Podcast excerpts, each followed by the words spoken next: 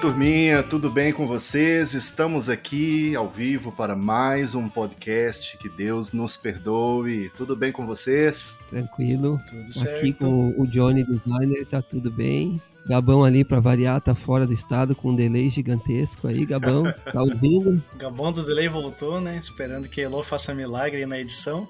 Mas tudo bem por aqui, galera. Tô no Rio Grande do Sul, uma terrinha boa aqui. Então é isso aí, turma. Estamos aqui hoje para tratarmos de um assunto muito interessante, que é o tema da justiça social e a atuação do cristão na sociedade. É um tema sempre relevante, recorrente e um tema que nos convida para uma reflexão muito importante, que afinal de contas né, envolve a prática do evangelho, a prática diária, né, cotidiana dos ensinamentos de Cristo.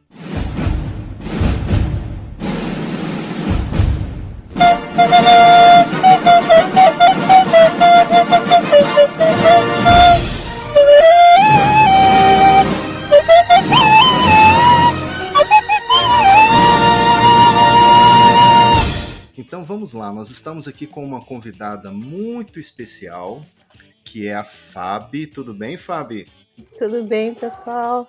Beleza, seja bem-vinda, Fábio. Estamos aqui com muita alegria de poder conversar com você, trocar esse, esse tempo de, de bate-papo, de diálogo.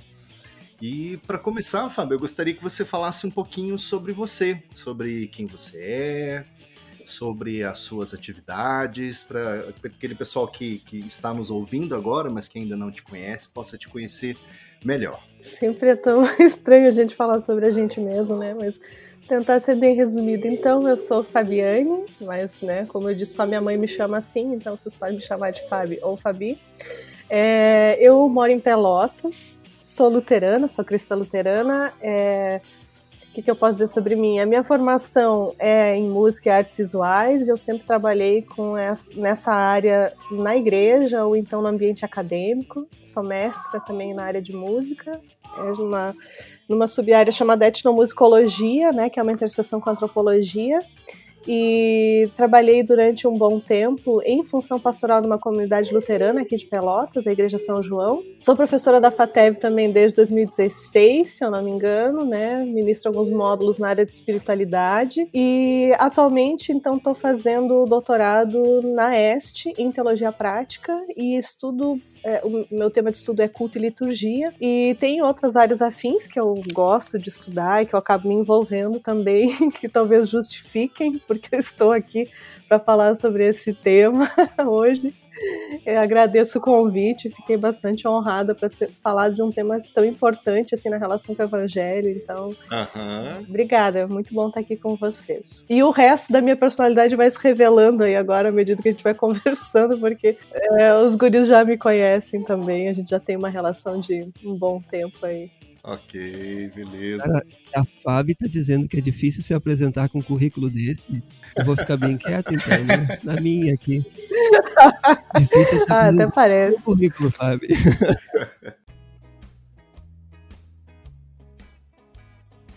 Então, Fábio, vamos começar com uma, uma questão bem, bem fundamental e ao mesmo tempo não tão, não tão óbvia, né? Que é a questão de o que é o evangelho e o que é justiça social? Né? São, são, acho que é sempre interessante nós começarmos o debate com a definição dos termos, né? E são dois termos que, que apresentam uma relação muito, muito intensa, mas ao mesmo tempo a gente percebe né, que em muitos casos é, esses termos não ficam tão bem definidos. Né? Eu gostaria de ouvir o teu pensamento sobre essa questão do que é o evangelho, o que é a justiça social e na sequência, né, qual é a relação entre esses dois, esses termos, esses princípios, né, fundamentais, né, para nós? Desde que o Gabriel me convidou e depois eu pedi que ele mandasse um, um tópicos, alguns tópicos gerais e fiquei pensando bastante sobre essa pergunta, porque é, a palavra evangelho ela tá e, de, e deve estar na boca né, das, das, pessoas que são cristãs o tempo inteiro, mas às vezes a gente tem dificuldade de definir de fato o que, que é eu penso muito assim de como que eu consigo definir isso da forma mais simples possível. E meditando já alguns dias sobre isso, eu fiquei pensando que para mim, a partir da leitura bíblica que eu faço, o evangelho é Jesus Cristo. O evangelho é a, a expressão visível do amor de Deus que se manifesta, né, dessa forma encarnada em Cristo. E por isso que o João 3,16 vai fazer tanto sentido, né? É por causa do amor de Deus que ele deu o seu filho. Então, as boas novas é que Deus ama a ponto de dar o seu filho, né? Para que a gente que é pecador, para que nós que somos pessoas que, que caímos, que, que não somos perfeitas, que precisamos dessa ligação com Deus, é, Deus envia Jesus. Então, então para mim, o Evangelho é Jesus Cristo. É, porque ele condensa toda a boa nova de que Deus ama a humanidade que e de que deseja estar no meio de nós como um de nós. E isso, para mim, é uma definição visível do evangelho, é o próprio Cristo. E aí, se a gente pensar em justiça, né, a justiça social, para mim sempre me inquietou bastante, no bom sentido, de que Jesus vai dizer que a gente deve buscar em primeiro lugar o reino de Deus e a sua justiça, né? Ele falou em justiça, ele não falou em outros atributos que também são é, atribuídos a Deus, né? Então, a questão da justiça, para mim, tem a ver com a manifestação do reino de Deus e justiça social, porque ela se dá em meio à sociedade, em meio à cultura. E então, de certa forma, a justiça é a manifestação do reino de Deus na Terra. Quando a justiça é feita, ela não é feita porque as pessoas, porque os homens, porque as mulheres querem fazer algo que é justo, mas porque Deus se manifesta, continua se manifestando na Terra, né? Então, a justiça social, é, para mim, tem a ver com isso, com a manifestação do reino de Deus. E ela pode ser feita, sim, por pessoas que não necessariamente conhecem a Cristo, porque afinal de contas fomos todos criados e criados à imagem e semelhança de Deus. Mas ela é também uma expressão do reino de Deus aqui e agora, sabendo que ele não se ela não se faz completa, o reino não se faz completa aqui, mas a justiça é uma das suas manifestações mais características, é, entendo dessa forma. E a relação entre ambas, nesse sentido, então, fica bem justa, né? Se Jesus veio para trazer o reino e se o reino está em nós também, de que forma que a gente vive esse reino? Também através da manifestação dessa justiça, através dos nossos atos, das nossas ações, das nossas palavras, da forma como nós vivemos a nossa vida na sociedade. Então, ela ela ela está muito presente no chamado cristão, né? De vivermos uma vida cristã, de vivermos uma vida que é, é uma vida de discípulos e discípulas de Cristo, né? Ele tendo ele como mestre o nosso chamado é para que a gente viva uma vida que manifeste a justiça do reino. E a justiça do reino, então, que vai contemplar a, toda a humanidade, né? E não só a igreja, mas toda a humanidade. E interessante, né, né Fábio, é, pensar dessa forma, porque com, com esses dois princípios, né, da forma como você colocou, a gente consegue estabelecer inclusive um norte, né, para tanto para as nossas ações pessoais como coletivas, né? Porque isso nos tira, né? É, é, isso, isso deixa de lado aquela ideia que para mim é falsa, né? De que o, o evangelho é simplesmente algo que vai gerar bem-estar para mim, ou algo que, ah, você aceita Cristo e você vai ter acesso a isso ou aquilo outro, como se fosse um, uma recompensa. É claro, é claro que Jesus traz essa, essa possibilidade de vivermos muito muitas coisas que não conseguiríamos viver sem a presença dele. É, é, é, eu, eu, vejo isso na minha própria vida, né? A gente tem a possibilidade do perdão, da reconciliação, a paz, a gente tem o guia para poder pisar no lugar correto, para fazer as coisas certas, e, e, com isso a gente diminui muito né, as, as, as, os erros, né, os, mas é, é muito interessante, eu, eu, gostei dessa colocação porque, porque traz muito a, a essência né, do, do Senhor Jesus e, e confronta, né? Porque na medida que a gente olha para ele, né, e, e vê é, o próprio amor dele manifestando essa justiça e ao mesmo tempo ele nos chamando, né, nos convidando a, a replicar essa justiça em nós, através de nós, é, é muito desafiador. Né? Uma segunda pergunta aqui, né, na, na, sua perspectiva, Fábio, como, como que a igreja brasileira, assim, de forma geral, né, não pensando em uma denominação específica, mas de forma geral, como que a igreja brasileira é, é, vem, lida com essa questão da justiça social? O que, que você percebe, o que, que você vê em termos de. Eu acho essa palavra um pouco, um pouco utilitarista, né, de resultado, né, porque às vezes você vê muitas coisas sendo feitas, mas tem muito da motivação, né? A prefeitura faz muita coisa, o governo faz muita coisa, mas é difícil às vezes julgar a obra somente pela obra, né? Mas assim, o que, que você vê assim em termos de preocupação da igreja, como ela vem se comportando? É, eu acho que a igreja brasileira ela é tão plural, né? A igreja evangélica, a gente vai ter. E vamos pensar até igrejas cristãs, né? Porque a própria questão, assim, tem grandes obras sociais sendo feitas é, que estão na mídia, que se a gente olha o trabalho do, do, do padre Júlio Lancelotti, né? É um enorme serviço que ele faz à sociedade, não só de, de ajudar as pessoas que estão morando na rua, mas de dignificar o ser humano mesmo, né? A gente percebe pelo trato. E assim também nas igrejas evangélicas, a gente vai ter inúmeras, né?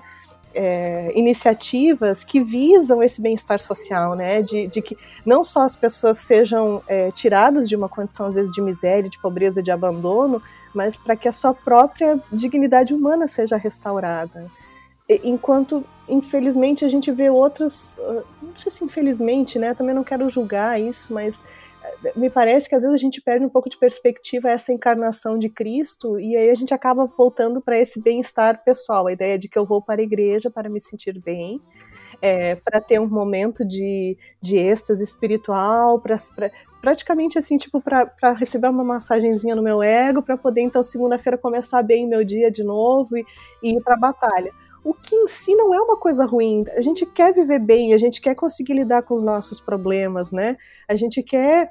É, parece que eu estou citando a música aquela, a gente quer, né?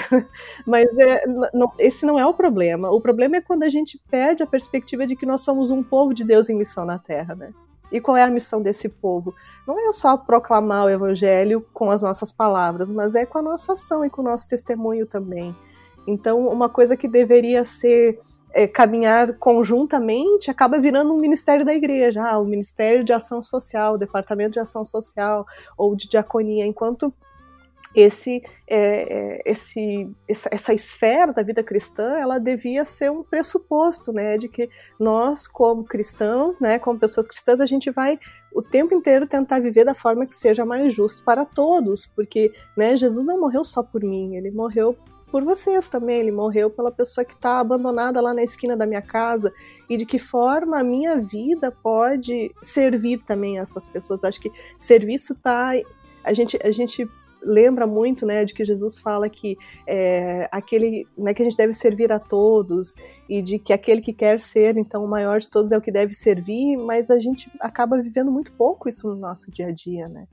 E, e, e me parece que nesse sentido a gente vai ter linhas na igreja brasileira, assim, onde só se faz e outras onde a gente só fala. E o ideal seria que o nosso testemunho fosse uma coisa mais holística, né? Onde a gente, à medida que vai falando, né, proclamando com as nossas palavras, a gente proclamasse também com as nossas ações e com a nossa vida. E é isso que eu acho que é, é importante, assim, né? De que de que a gente compreenda que o testemunho não é um discurso pronto, mas é uma identidade que vai sendo formada no caminho, né? A semelhança de Cristo. Uhum. Você comentou, Fábio, é uma coisa que, que me chama a atenção é, é essa fragmentação ou, ou, ou, essa divisão da, da, da, do corpo de Cristo em departamentos, né? Então, você tem um departamento de ação social, de justiça social, ou de socorro e misericórdia, como alguns ministérios chamam. Daí você tem o departamento de missões. É, eu estive envolvido em missões em, em, em, durante muitos anos, né? E você percebia claramente, assim, até no próprio. Assim, não estou julgando pessoas específicas, não é, não é Que bom que fazem, né? Não é. não é de forma nenhuma, né? É, não é, não estou querendo né, colocar assim, mas a gente percebia uma certa um certo tratamento assim, não, você é missionário, não, tua responsabilidade é sua. Eu eu vou te cobrar porque você tem que fazer isso, né? Mas e eu já entendia, não, mas, mas vamos, vamos juntos. é uma tarefa maior do que do que cada um de nós, né? E, e como que você vê? É, e você falou isso, né? A, a, gente vê às vezes de um lado alguns que falam, alguns que proclamam e de um outro, né? De uma forma às vezes dissociada, alguns que demonstram, né?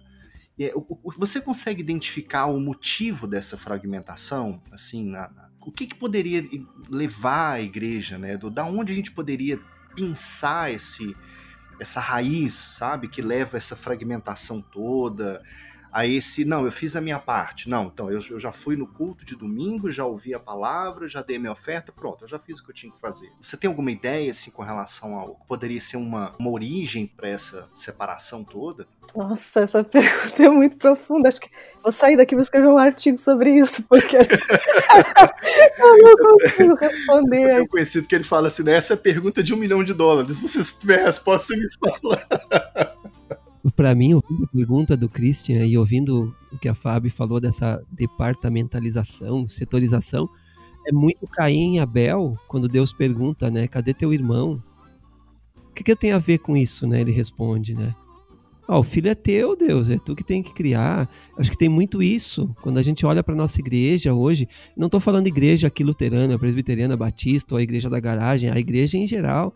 A gente tem muito isso. É um egoísmo que é o pecado que está arraigado dentro do nosso coração e a gente vive isso. Olha, lutei para chegar até aqui, que o Gabão lute também. Ah, mas é a diferença social é gigantesca. Não interessa, eu venci assim. Todo mundo pode carpir um lote, carpir um quintal. A gente tá nessa de o egoísmo é muito é muito arraigado e a gente nem percebe às vezes. Não sei se ajuda ou se, piora a, a, a resposta da Fábio, mas uh, não, dando nomes aqui, porque eu já passei por várias comunidades. Mas é tipo fazer uma galinhada pro bairro e a galera do bairro lá e topar a ideia da galinhada, é gratuito, a galera vai, e depois de algum tempo a direção da igreja então resolver, vamos parar com a galinhada, porque ninguém tá ficando na igreja, né? Então, quer dizer, o social virou só um, uma isca para conseguir pessoas para aquilo que eu acho que é importante. Não, não sei se ajuda ou complica mais, Fábio, mas eu acredito que essa departamentalização até do evangelho complica tudo a nossa, a nossa vida no pai. Porque a gente enxerga, às vezes, o serviço social como um favor e não como uma graça, né? Sempre eu, eu penso que é, eu faço porque Deus me chama a ser graciosa com outras pessoas, né? Não porque eu espero necessariamente, porque a, o convencimento não é nosso, né? É, eu posso ir com o melhor discurso possível, Paulo vai dizer isso, né? Não, não, cheguei aqui com palavra de sabedoria, né? Quem convence é o Espírito Santo, né? Tanto do juízo quanto da verdade. É, a, a nossa, o nosso chamado é para que a gente para que a gente seja instrumento de graça, né? Que a gente seja que a gente possa amar sem medidas, né? Assim, para que a gente possa fazer aquilo que está dentro das nossas possibilidades. E eu estava pensando sobre a pergunta complexa do Christian, né? Mas de que, de certa forma, assim, uma das, das coisas que eu cogito, se eu tiver. E aqui, assim, né? Papo de bar, tá? A gente tá. Não, não, é, não é nenhuma hipótese muito fundamentada é, eu acho que os cristianismos que nos colonizaram, é, talvez durante muito tempo eles não levaram em consideração as desigualdades sociais do nosso continente latino-americano, né? tanto do Brasil quanto dos outros países. É, e hoje a gente olha para modelos americanos ou mesmo europeus, onde o estado de bem-estar social comum da sociedade já atingiu alguns patamares né, em muitos desses países que aqui a gente não tem. Aqui a gente luta por direitos básicos e muitas vezes são as igrejas que garantem o acesso a alguns direitos básicos, como alimentação, como roupa quente nesse, nesse momento, né? Quantas das nossas comunidades, pessoas que estão nos ouvindo agora, estão fazendo campanha do agasalho? Durante a pandemia, quantas fizeram campanhas para arrecadar alimentos, porque tinha gente passando fome nas comunidades? porque isso infelizmente não é garantido, né? Até hoje nunca foi totalmente garantido que todas as pessoas tivessem acesso a isso. Então, é, e aí a própria, a própria acho que adesão a, algumas linhas dentro do cristianismo, né, dos cristianismos, vão fazer com que alguns pensem, não, o importante é que a gente pregue a palavra, e outros vão dizer, não, o importante é que a gente viva de uma forma que reflita a palavra.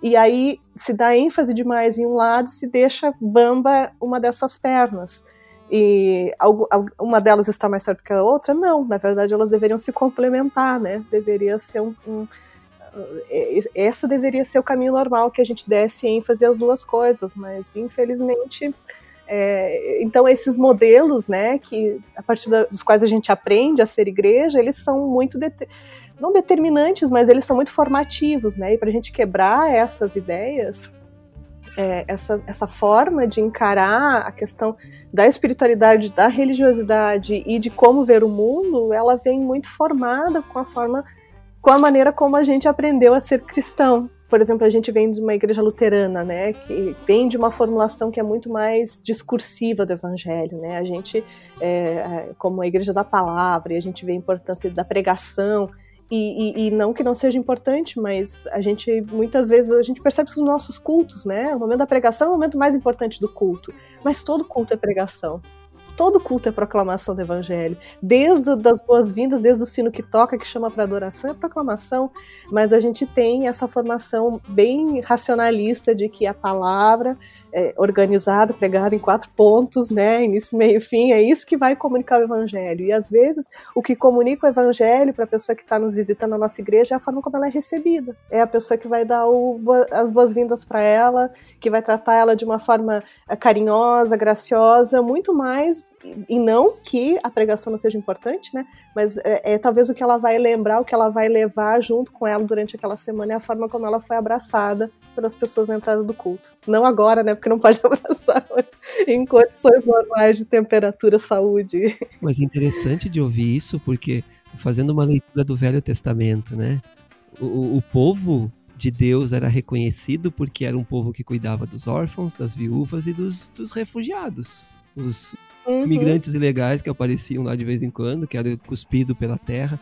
É, esse era o diferencial do povo. No Novo Testamento muda um pouco a narrativa ela fica mais centrada ali em Jesus e, e se submeter a, a César, o evangelho fica mais ali, ganha um pouco diferente, a narrativa muda, mas ainda assim é um Jesus que se importa com viúva, com órfão, com refugiado, com cobrador de impostos, é um Jesus que está ali no meio do povo, jantando com a, com a turma do, do, entre aspas, do mal. Eu acho que a igreja perdeu um pouco essa ideia de. É, é, é para ser uma igreja aberta, é para ser uma igreja para os, como o termo agora a gente usa muito, os de fora. Só que os de fora, ele já está ganhando alguma conotação um pouquinho, já de novo, mais. É, qual os de fora, né? O cara, ele é um imigrante legal aqui, como é que a gente vai fazer?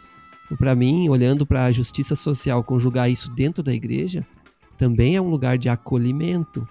Tudo bem que daqui a pouco a gente está enveredando aqui para questões legais e, enfim, não é isso. Mas a igreja tem que ser um lugar de acolhimento, independente do, do passado, do presente ou do futuro que essa pessoa vai ter. Independente da legalidade ou ilegalidade dela, a igreja tem que ser um lugar de acolhimento. E a partir daí, sim, cada coisa vai ser. Tô, tô falando meio assim, pisando em ovos, porque eu já tive uma experiência com um iraquiano refugiado que pintou em uma das igrejas de algum lugar por aí. Aí o que, que acontece? O cara tá fugido, e aí fugido por quê? Por questões políticas, por questões de cristianismo, por questões, N questões.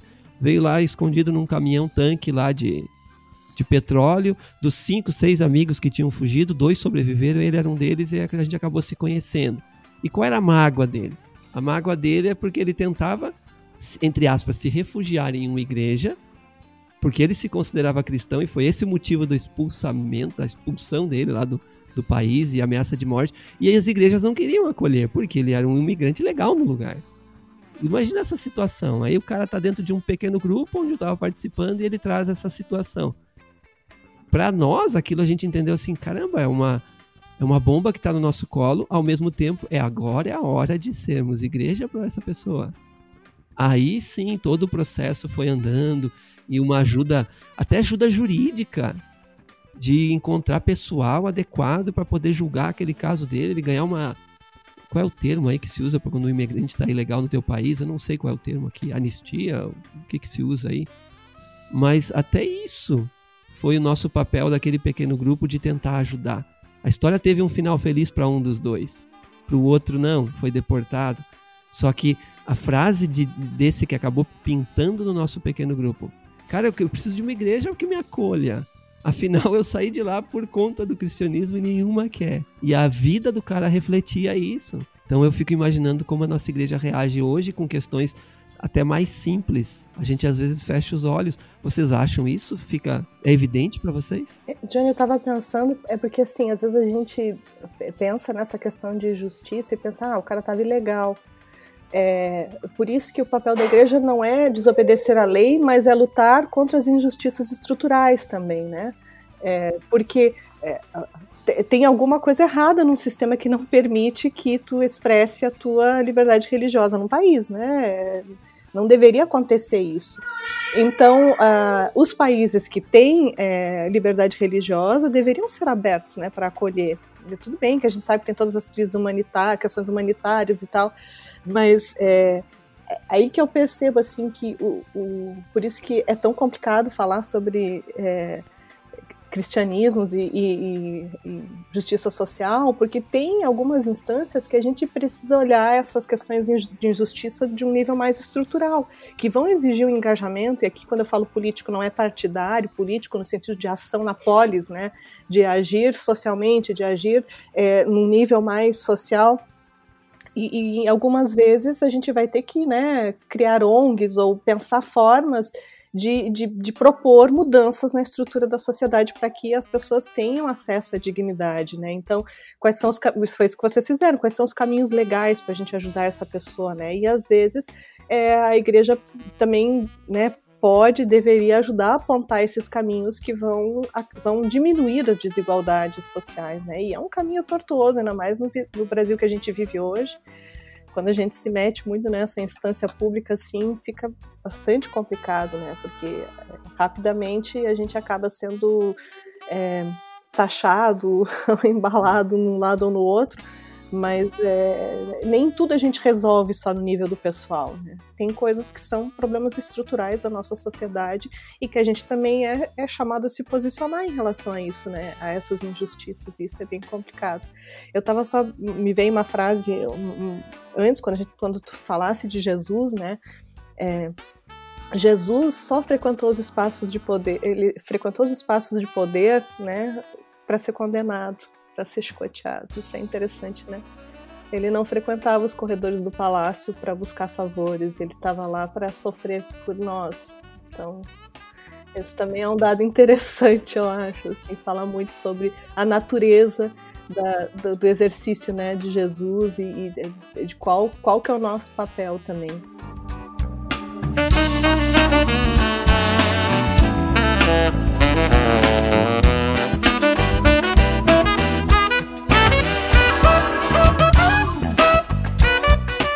Disso que vocês trouxeram, a questão de que historicamente o cristianismo cresceu porque os cristãos fizeram a diferença. Né? Justamente foram aqueles que, que abraçaram quem precisava e quem não tinha com quem se socorrer, né?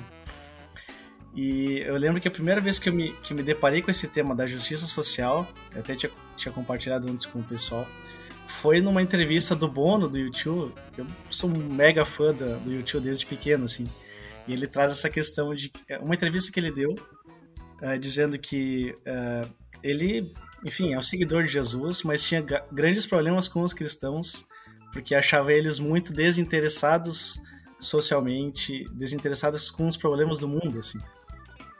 E ali me deu um clique, assim, ali eu, eu, eu pensei, cara, realmente, é, como a gente tem vivido, como os cristãos muitas vezes têm vivido uma fé para si só, como a gente falou, mas também é uma preocupação somente com as almas, né? Ah, é somente sobre evangelização, somente sobre aceitar Jesus.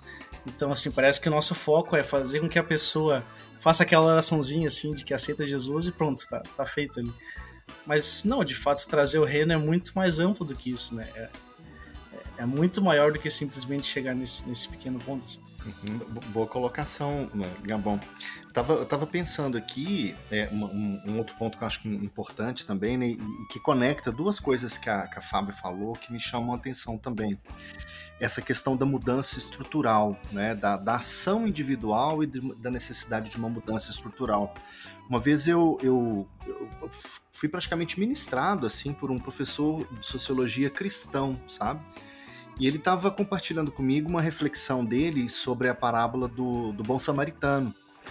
E ele falou justamente, eh, assim, com outras palavras e trazendo aquela história, mas ele falou basicamente o que você colocou, sabe, Fábio? Ele falou: olha, o, o, samaritano, ele, eh, o samaritano encontra aquela pessoa numa situação de necessidade e ele se sacrifica, ele vai mais de uma milha, ele, ele ajuda, ele acolhe, dá os primeiros socorros, né, leva para aquela estalagem, paga do bolso dele. E, e ótimo, é isso que nós devemos fazer também individualmente. Só que imagina que todo dia ele passa por aquela estrada e ele vai encontrando cada vez mais pessoas é, assaltadas, flageladas, machucadas e aquilo vai aumentando. Quer dizer, não é só uma questão de ação individual, é uma questão. Ali há uma indica, um indício fortíssimo de que há um, um problema estrutural. Porque o que está gerando aquela quantidade de, de problemas, né?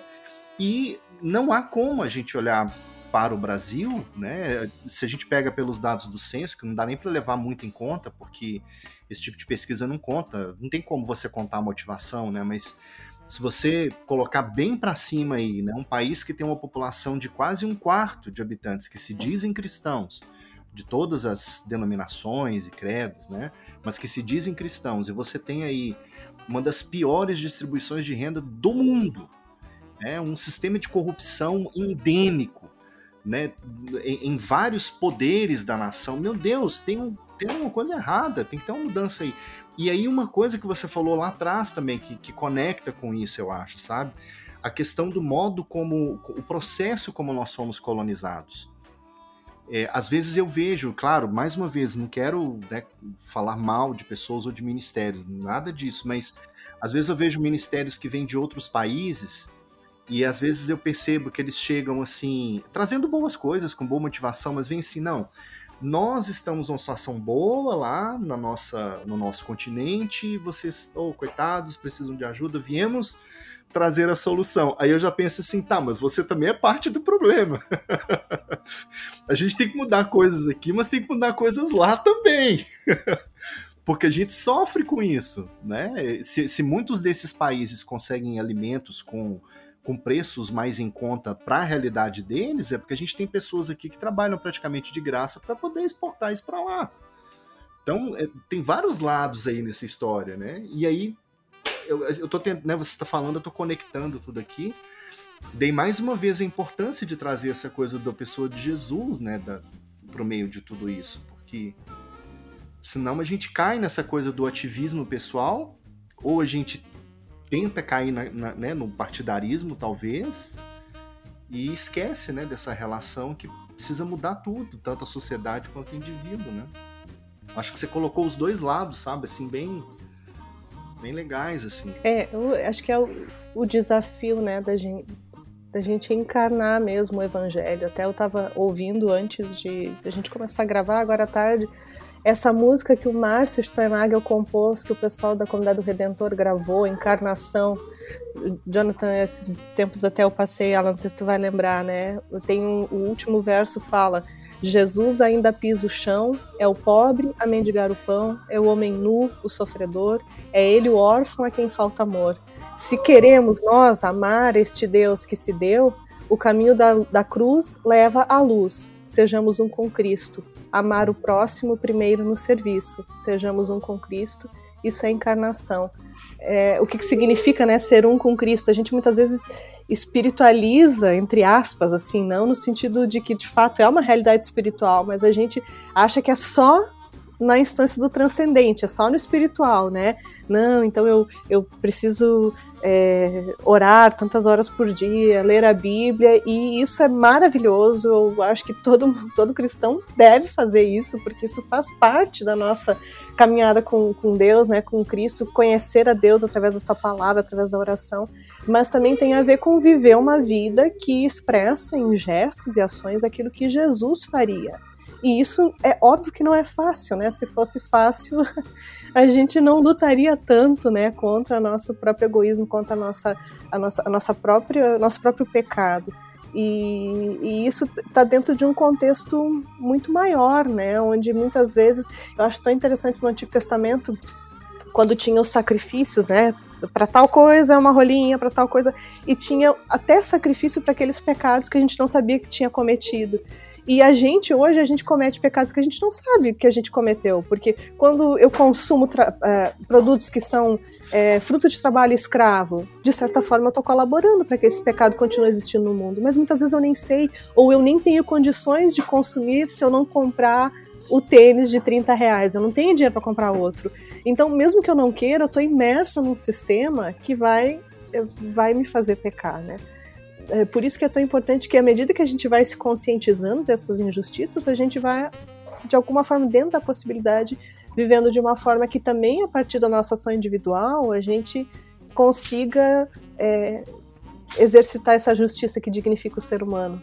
Mas algumas vezes, conforme eu tenho agência, né, conforme eu tenho poder de ação na sociedade, que eu também levante a minha voz para defender aqueles que Jesus defenderia, para me colocar ao lado daqueles que também ele ele, ele se colocaria ao lado, né? E todos esses exemplos aí que, que vocês trouxeram riquíssimos, né? O caso que é tão bíblico do, do, do, do, imigrante, do refugiado que o Jonathan trouxe aí, eu acho que exemplifica muito bem essa, essa visão, assim, né? Aí também, né, o problema de cair de novo nos extremos. Eu só penso na ação política e social de Jesus e eu esqueço toda a parte do amor e da graça. Também são coisas que tem que andar junto, né? Porque simplesmente engatar uma primeira e agora sair lavrando e querendo destruir tudo também não dá, né? A gente precisa fazer isso porque por amor às pessoas, né? Por, por graça, porque porque Deus nos amou, nós também amamos. Então, não é simplesmente a justiça pela justiça, mas é uma justiça que brota da minha do meu desejo mais íntimo, né, do, do, meu coração de que uma vez que eu sou amada, eu quero que as pessoas também experimentem isso, né? E isso implica também em fazer com que de alguma forma as pessoas experimentem uma vida plena e abundante também nessas questões, né? Porque não é só alcançar o pão, Deus te abençoe e a pessoa continuar dormindo na rua, né? Dentro das nossas possibilidades, Deus nos chama também para a gente fazer a diferença nos nossos contextos. E isso é difícil de fazer sozinho, né? Por isso que é tão importante a igreja, o corpo de Cristo. Você citou a música, uma, uma crítica só. De repente o Steinagel pode mudar ela, né? Me deixou pra última estrofe a parte mais bonita e a música é interminável. A gente chega lá já tá cansado. Oh, tá ouvindo aí o podcast que Deus nos perdoe, muda, bota lá pro início. Mas para mim a parte mais marcante da canção é essa, porque Jesus veio como um órfão e aquele, aquela cena da cruz que ele, Deus, por que que me desamparaste? Ali classifica de fato Jesus abandonado pelo Pai. Jesus ele veio não sei se eu posso chamar Jesus de viúvo, mas se a igreja é a noiva de Cristo e ele e a gente como noiva, a gente vive traindo e, e adulterando com outros e tal, ele se tornou um viúvo também. Então Jesus ele encarnou isso e viveu a vida dele. Claro que Jesus ele elevou a régua, né? Aproveitando a deixa da Olimpíada, o nosso salto em altura aqui tá com a régua lá em cima. É difícil e é, é impossível, a gente não vai chegar. Só que se a gente se acomodar dentro da nossa, talvez até covardia. Ah, não, tá tranquilo aqui, não, não vou conseguir mesmo, então dane-se. Não, não é isso para mim fica bem claro que Jesus disse: olha, vocês são cristãos, como algum pastor aí traduziu como pequenos cristos, então vocês são pequenas cópias de mim. Restaurar aquilo que foi perdido lá atrás no Éden, no pecado original, é impossível. É em Jesus que Deus tornou possível, mas pela nossa força não. Talvez aí seja um problema da nossa tradução humana de justiça. Ah, se não dá com amor, vamos pela força. Não deu com força, deixa assim tudo é feito em amor, ou deveria ser feito em amor. Claro, aí a gente está colocando de novo. Não sei se o Christian vai entrar com essas perguntas aí, mas a justiça social. Eu não, não tô ligado qual é a tradução de justiça, mas na Bíblia fica bem. Parece para mim, dentro da minha formação de designer gráfico e não de teólogo, que justiça tem duas conotações ou denotações diferentes. Que é a justiça de dar o direito que é do ser humano o direito humanitário, o direito civil, o direito legal, qualquer outro direito, mas também tem o nosso direito que foi perdido com o pecado original, que é o direito de ser chamado filho de Deus. É, é possível separar essas duas coisas, porque o que eu ouço muito, e a gente vive isso por aí, né? Ah, é a justiça do. Ah, não posso levar o evangelho agora, vamos trabalhar só a parte social aqui. Ah, não. Ou se não, como a gente já debateu, né? Ah, vamos trabalhar o evangelho, que é isso que importa para a salvação. E a história da igreja está maculada por causa disso. O que importa é a salvação, não o teu bem-estar.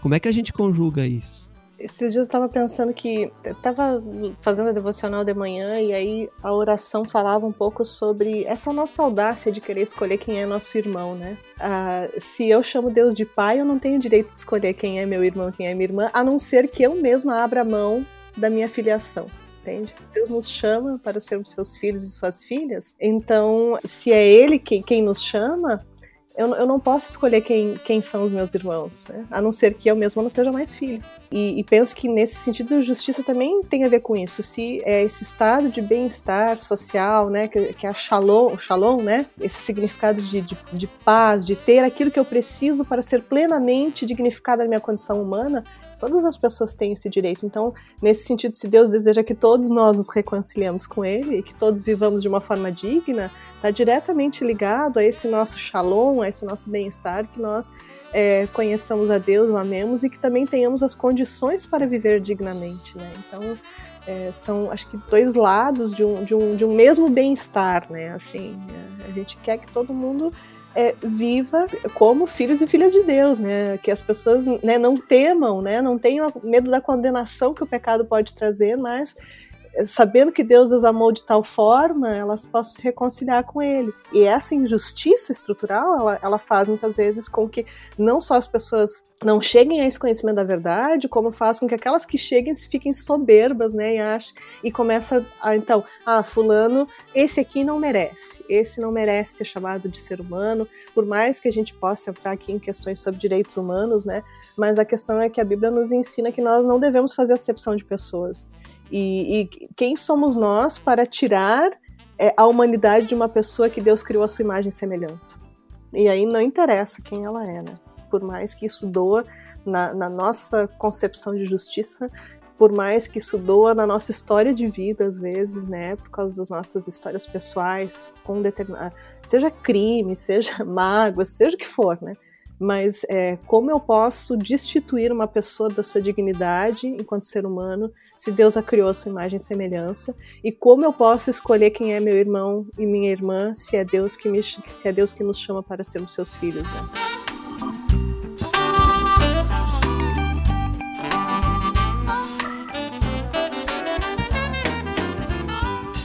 É forte mesmo. É uma obediência, inclusive, que só é possível com, com a ação dele, né? Com a própria misericórdia dele. E volta mais uma vez para ele como o centro de tudo, né? Porque a, você citou situações, eu fico pensando, né? Isso envolve aqueles que perderam parentes no Holocausto, isso envolve aqueles que foram mulheres que foram violentadas pelos seus próprios maridos, filhos abusados pelos parentes, pelos pais, é, é, muito forte tudo isso. E isso entra na realidade da, da questão social, né? Nós temos, eu acho que nem, nem tem, infelizmente, uma comunidade que você vá que você não veja abuso infantil, violência doméstica, é, violência com os próprios pais idosos. É, meu Deus, é tanta coisa acontecendo, a gente, a gente não ouve nem um terço né, do, do que acontece. Né? E Fábio, você acha que a promoção da justiça ela é possível sem posicionamento político, partidário? Ou você acha que em algum momento isso se torna necessário? Eu não acho que seja necessário, necessariamente. Eu acho que é muito difícil, no contexto que a gente vive hoje, que à medida que você vá é, trabalhando para isso, você não seja rotulada de alguma forma, né?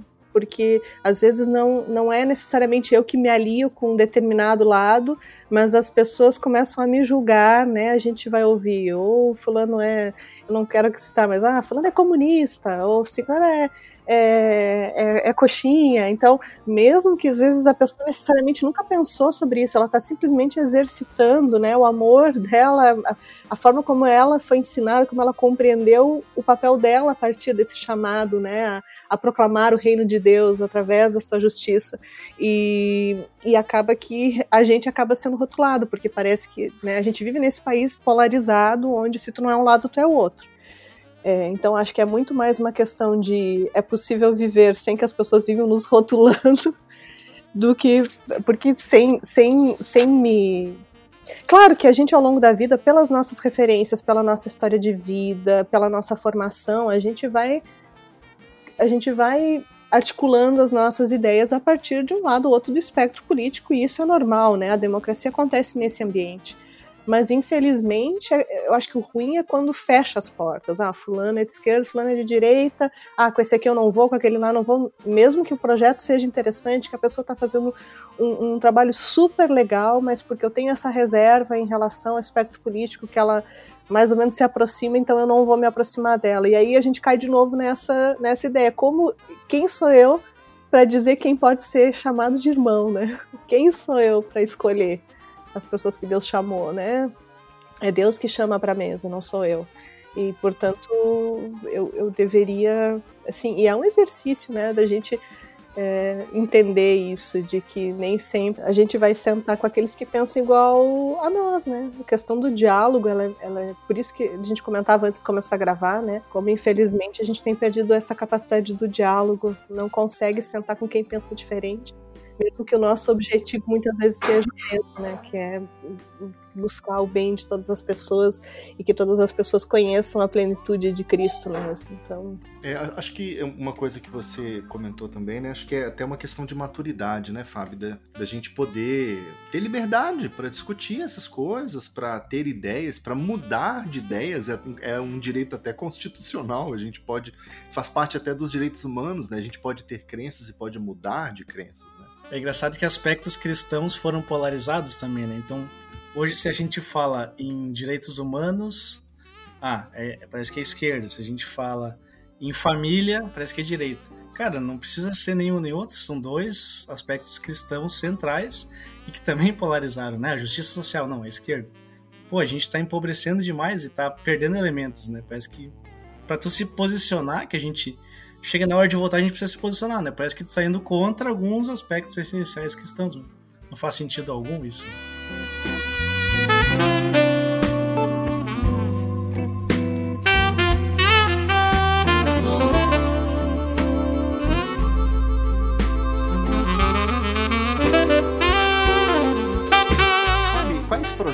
Você citaria, né, projetos ou ações bem sucedidas na área da, da ação social, da justiça social, projetos que você conhece ou até mesmo ações ou testemunhos que você viu, presenciou, você falou, poxa, tá aí, tá aí uma, uma sementinha que valeria a pena ser plantada, sabe?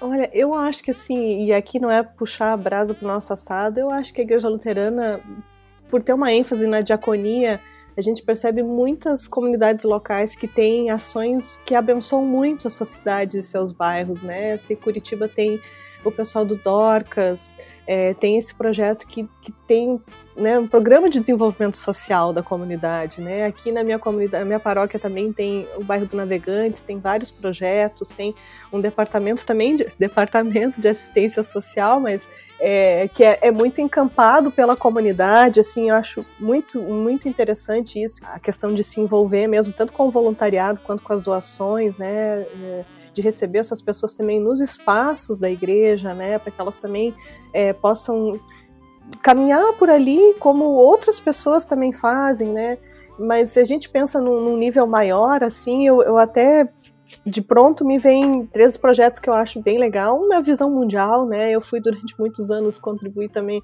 adotando uma criança. Eu acho que é um trabalho já de décadas agora, que é um modelo e é, um, é uma ONG internacional, né? E a gente tem o Valdir, que está sempre bastante envolvido com a visão mundial. Essa, esse cuidado com a primeira infância, ele é, ele é super importante e a gente percebe que é um trabalho confiável, né? Tu doa sabendo que de fato uh, o, os recursos vão para que aquelas crianças tenham acesso a, ao pelo menos o mínimo de alimentação, que elas sejam mantidas na escola, isso é muito interessante. Eu acho que uma outra ONG que tem feito um trabalho excelente é a Rio da Paz. E aqui a gente logo vai lembrar do Antônio Carlos Costa, mas eu, eu sou amiga do Lucas Loubach, que agora lembro quando aconteceu toda essa tragédia no Jacarezinho, ele, ele compartilhava no grupo de WhatsApp, olha, a gente está na comunidade hoje aqui ajudando, gente, assim, né, ajudando as mães a providenciarem o velório de seus filhos, ajudando a limpar a favela, ajudando no processo da pandemia também o trabalho que eles fizeram para arrecadar alimentos e distribuir nas comunidades vulneráveis ali do entorno do Rio de Janeiro. E tem um outro projeto de uma amiga que chama Projeto Iruá, né, Iruá de Ruá de Espírito Santo, que uh, eu tenho uma amiga que é pastora Vivi da Costa, ela é uma pastora é, da Assembleia de Deus, e é uma rede de acolhimentos para meninas e mulheres vítimas de violência, dá para achá-las no Instagram também, que também é um trabalho importante e muito premente agora nesse momento que a gente vive, porque com a gente vê as estatísticas que a, a violência contra a mulher explodiu durante a pandemia, porque as pessoas estão mais em casa, porque as pessoas ficaram desempregadas e assim por diante. Então, são alguns algumas instâncias assim de trabalhos que eu acho muito legais, que são coordenadas por pessoas que são cristãs, são instituições né, que têm essa é, é, esse, esse cerne, né, essa, essa, esse fio condutor, né, de serem trabalhos realizados por pessoas cristãs com é, a partir de paradigmas né, cristãos e, e, que eu acho que vale a pena acompanhar e vale a pena seguir. Deixa eu fazer um merchan, todo, em todo episódio eu faço um merchan aqui, mas hoje eu não vou fazer um merchan pessoal do o Johnny Designer aí no Insta, se você quiser designer gráfico, não vou pedir para você me, me seguir lá, se quiser fazer alguma campanha de mídia, eu vou fazer diferente. Nós temos dois projetos e tem ação de cunho social bem forte. O Instituto Sonhe, com Gabriel Prieto, do Holly Burger, em São Paulo. É muito bacana. A galera que quiser conhecer um pouquinho, dá uma olhada. É, o Pedro do Borel, o Instituto Aja, se eu não estou enganado, é aja.org.br. Também é um lixão lá em São, em, no Rio de Janeiro um trabalho muito bonito que ele tem. E esses dois caras vão estar com a gente aqui no encontro ME 2021, agora, daqui a duas semanas. Então, o pessoal que está ouvindo o podcast está interessado em saber mais desses dois caras aqui, acessa a página lá me.org.br barra encontro e se inscreve que ainda vai dar tempo. E, e a gente quer espremer, assim como a gente está fazendo com a Fábio aqui, espremer essa história bonita desses dois caras porque tem vidas sendo restauradas, a dignidade humana sendo devolvida para as pessoas com quem eles convivem e histórias fantásticas do Pedro do Borel, acho que a galera que está ouvindo, ele já é uma figurinha mais marcada em muitos encontros nossos. O Prieto não é uma figurinha nova que está chegando aqui, mas a história dos dois tem conjugação dessas duas histórias juntas, aí a gente tem muito a aprender a ouvir com eles. Então, quem está ouvindo, vai lá, se inscreve que vai ser um, um baita programa. Legal, Johnny. Muito bom você lembrar, viu? Muito bom mesmo lembrar do evento. É, eu reforço aí para que aqueles que nos ouvem façam as, as inscrições, né? O quanto antes para poder garantir a participação, né? Fábio, assim, para a gente fechar, né? Quais os maiores desafios da missão no contexto urbano no, nos dias atuais para você? a cada pergunta. para fechar já com, com já no, no, pescoço já. Pois é, né? É só pergunta de um milhão de dólares. Né? Ah, é. Se eu tivesse essas respostas todas, talvez a gente tenha que de novo voltar, né, para o Cristo, né? Eu acho. O que está faltando, né? Talvez o desafio é a gente eu, eu falei do, do, Márcio, né? Mas tem um trecho do livro do, do Valdir. É, o livro é a Formação Espiritual, que é o livro do PGM, né? Do Projeto Grande Mostarda, que saiu pela Mundo Cristão. E para mim eu, o livro é maravilhoso, mas o texto do Valdir foi um dos que mais me, me tocou, assim. E até eu salvei o trechinho aqui para ler para vocês. Que o Valdir tem um texto que chama, Valdir Steinagel, né? Entre o mistério e a revelação. Aí um pequeno trecho diz assim. A pessoa de Jesus é um grande mistério e uma grande revelação. Como Jesus de Nazaré, ele está em sua casa local e cultural, mas também está em casa nos espaços mais inimagináveis. Ele é a presença local que se torna universal, e a expressão de sua universalidade se dá exatamente por sua absoluta localidade. Jesus veste todos os figurinos, expressa-se em todas as línguas, entra em cozinhas de todos os sabores e sorri todos os sorrisos sem jamais perder a identidade. Uma identidade que faz florescer a nossa identidade. Jesus, então, é a nossa identidade. E, gente, vocês desculpem que tem criança brincando no fundo, mas eu acho que o desafio é a gente encontrar de que forma Cristo se manifesta em cada contexto através das nossas vidas, através da sua igreja. É, essa coisa né, dos modelos prontos é, deram, deu muito certo num lugar, mas aqui talvez a gente vai ter que usar um pouco mais a nossa sensibilidade, o nosso penso e a direção do Espírito Santo. Né? Paulo era muito reativo ao Espírito Santo, né? O que, que o Espírito Santo está fazendo aqui? Quais são os dons que ele tem levantado? Quem ele tem chamado? Quais são os desafios desse contexto? Isso é muito particular de cada contexto. Eu acho lindo quando Valdir escreve que é, Jesus entra em todas as cozinhas, né? E ele experimenta todos os sabores. E, e, e os desafios de, dos contextos e dos tempos são, às vezes, algumas coisas são universais, são, acontecem todo o tempo, mas outras são muito específicas, né? Por exemplo, no contexto pandemia que a gente vive, qual é o desafio da igreja hoje? além dos já costumeiros, né? Mas é manter a unidade, acolher as pessoas, como que eu faço isso nessa época? Então, é, é, é, é, é difícil, cara. É, um desafio pra caramba, né? Que é essa sensibilidade, né, de entender de que forma Cristo agiria nessa circunstância, nesse contexto, nessa situação.